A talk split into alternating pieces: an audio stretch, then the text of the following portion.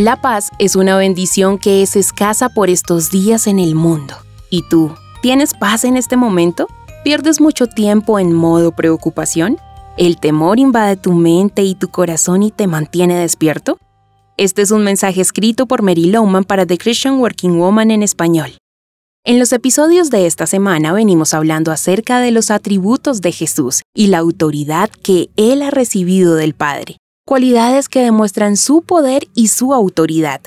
Otro título que tiene la capacidad para tranquilizarnos es la de Príncipe de Paz. Lo leemos en la Biblia en Isaías 9:6, pues nos ha nacido un niño, un hijo se nos ha dado el gobierno descansará sobre sus hombros y será llamado Consejero Maravilloso, Dios Poderoso, Padre Eterno, Príncipe de Paz.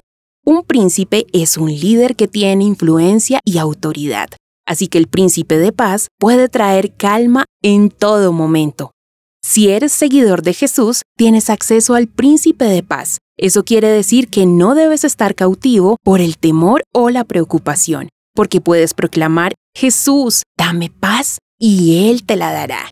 Escrito está en la Biblia en Efesios 2.14. Jesús mismo es nuestra paz. También nos dijo que la paz que Él nos da no es temporal como la puedes encontrar en el mundo, es una tranquilidad que solo Él puede dar. Y Pablo escribió a la iglesia en Filipo, y la paz de Dios que sobrepasa todo entendimiento cuidará sus corazones y sus pensamientos en Cristo Jesús.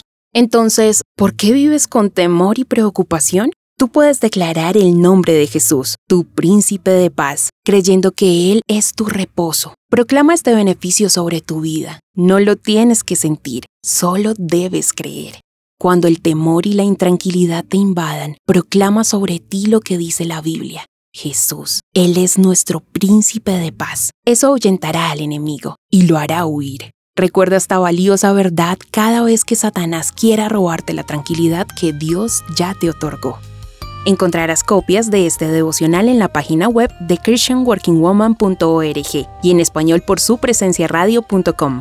Búscanos también en tu plataforma digital favorita, estamos como The Christian Working Woman en español. Gracias por escucharnos, les habló Mónica Mateus con la producción de Sara Durán.